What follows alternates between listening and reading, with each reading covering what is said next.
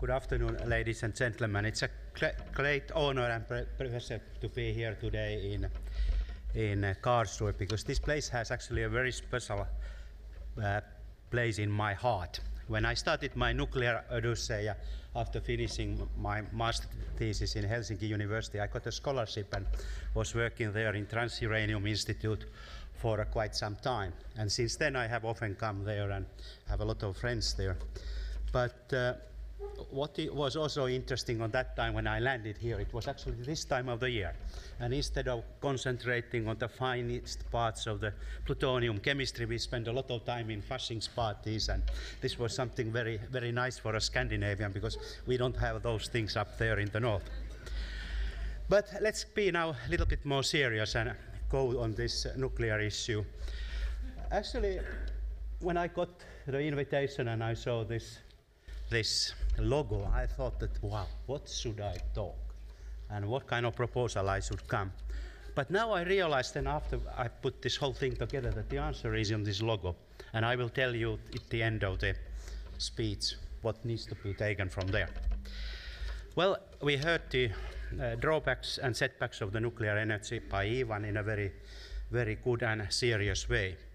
But nevertheless, Many countries see that nuclear energy is an important part of their electricity mix, and they are not going to give it away.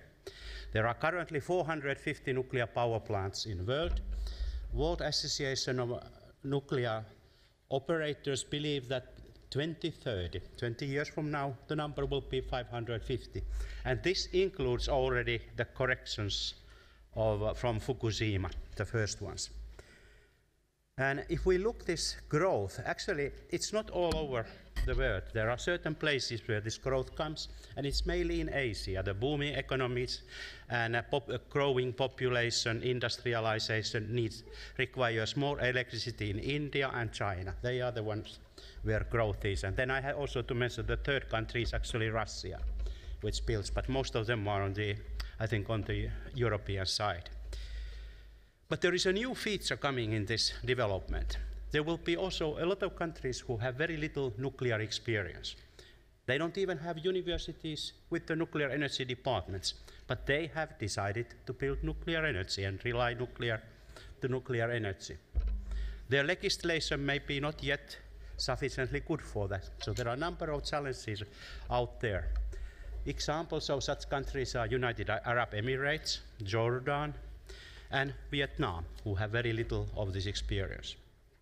And according to the IAEA information, 40 countries are currently looking nuclear options still, but only one dozen of them have actually firm plans. And many of them are also developing countries, so they have to, whoever builds those nuclear power plants, operates them, have to fight for the resources, have to fight for the support, human support and Uh, uh, money. And for that purpose, the IAEA launched at the time of ElBaradei about 10 years ago a very special program where the IAEA tries to help the developing countries who embarked on this route. Well, then I talk a little bit about nuclear safety, certainly Fukushima, then nuclear security, which I hope that there will be no terrorist attack, and a little bit then on nuclear non-proliferation, nuclear weapons and lessons learned from Iran and uh, Syria and perhaps North Korea. I actually call this uh, three safety, security, and safeguards to unseparated triplets because they, there's a lot of synergism there. So if, for example, if I lock very well nuclear material in a secure safe, at the same time, I solve some of my safety problems. If I have a good accountancy on nuclear material, which is essential for safeguards verification, from the safety purposes, I know all the time where this material is in the facility. So there's a lot of synergism.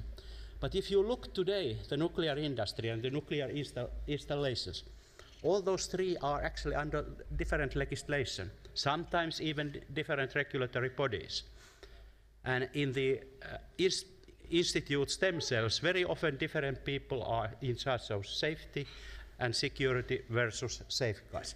And we need to bring this together, and I think that this Fukushima has shown certain reasons for that. And then the main lesson, I think, from Fukushima is that the international community has really to strengthen these safety, security, and non-proliferation regimes. This is everyone's matter. It's not only uh, individual state who is in charge. Sure, responsibility has to be in the state, but it has to be a transparent system and it has to be somehow audited to make sure that everyone applies adequate standards.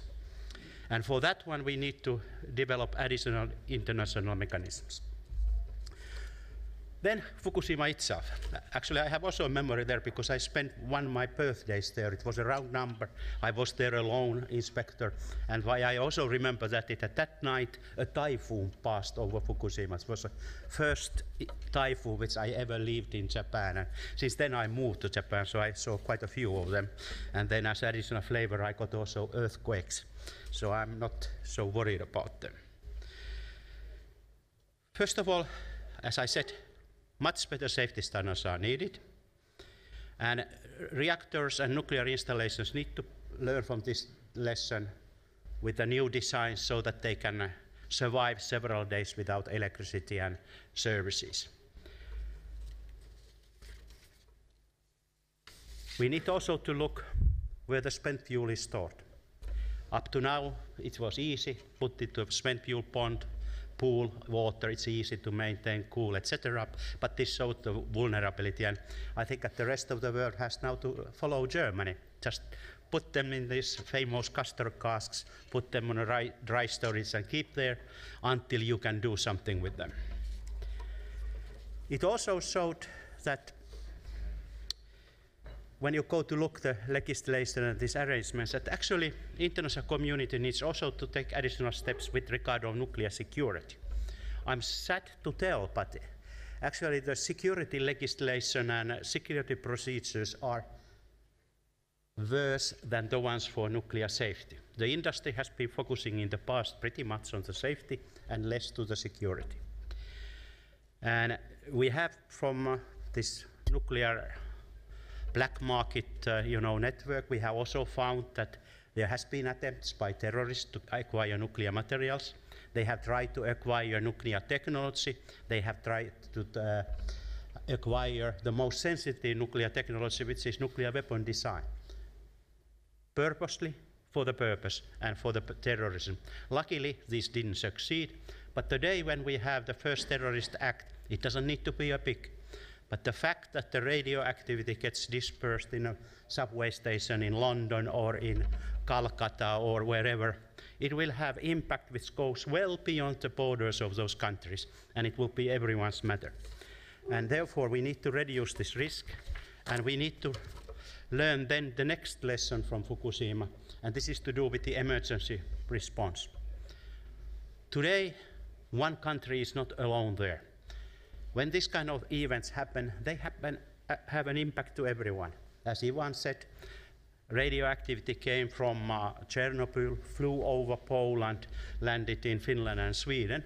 They were the first ones to observe it. But then there were areas in between where there was no fallout at all. So we need to prepare some kind of system when an accident gets. There is uh, support for the country of concern, that they have all the resources available to mitigate the consequences. And when these accidents take place, one of the lessons from Fukushima is that they probably never really had a training where all these parties got together and saw and ran a kind of actual accident exercise because only with this way you learn to communicate with each other plus you see whether there is a gaps in your safety and emergency system. And all this has to be done under the public eye. This has been missing. For example, IAEA provides services on nuclear safety missions and peer reviews and go to review how uh, certain reactors are following the conventions and uh, practices which they have agreed to. There has been no such mission from IAEA until last year to India. They never asked, and IAEA kind of push. There were very few such missions to Japan, only in last few years. 10 years ago, I don't think there, any, anyone had been there. Most of these missions have been uh, here in Europe, Eastern Europe, because we Europeans are a little bit having bleeding hearts, and we make sure that these uh, new states which came as a result of uh, collapse of Soviet Union get proper nuclear industry. Then, few words about Iran, Syria, and non-proliferation. How much I have? Okay, four minutes. It's enough. So, we have these three proliferation cases on, on the table: North Korea, uh, Iran, and Syria. What we can learn. First of all, North Korea is a very unfortunate case for the whole non-proliferation regime because we got first time a country which is part of the regime, gets the benefits of peaceful of uh, use of nuclear energy, and then decides to quit the NPT and takes all the benefits with them, him or with them. This will erode the proliferation regime. This is a new way of diverting peaceful nuclear energy for uh, military uses. Iran, I had to cut it a little bit short. So I say only a couple of remarks about the Iranian uranium enrichment program and why the people are worried about it. First of all, they are worried it for two reasons. One reason is that there is very little need at this point of time for uranium enrichment in Iran. They can wait. The second reason is these military related studies, which IAEA has investigated, and you have seen it in the news last November when IAEA put out a report painting the full picture, what they think they see. Once you have uranium enrichment and once you have this kind of studies, you are in much better position if you decide so to manufacture a nuclear weapon. Why Iran doesn't need uranium enrichment at this point of time until it has answered all these questions is very simple. As a Cold War legacy in Russia, there is 100 tons of highly enriched uranium there, ready for sale. This can be used for the Tehran research reactor. It needs about 100 kilos out of this 100 tons. So material is available, and therefore I think that it would be appropriate for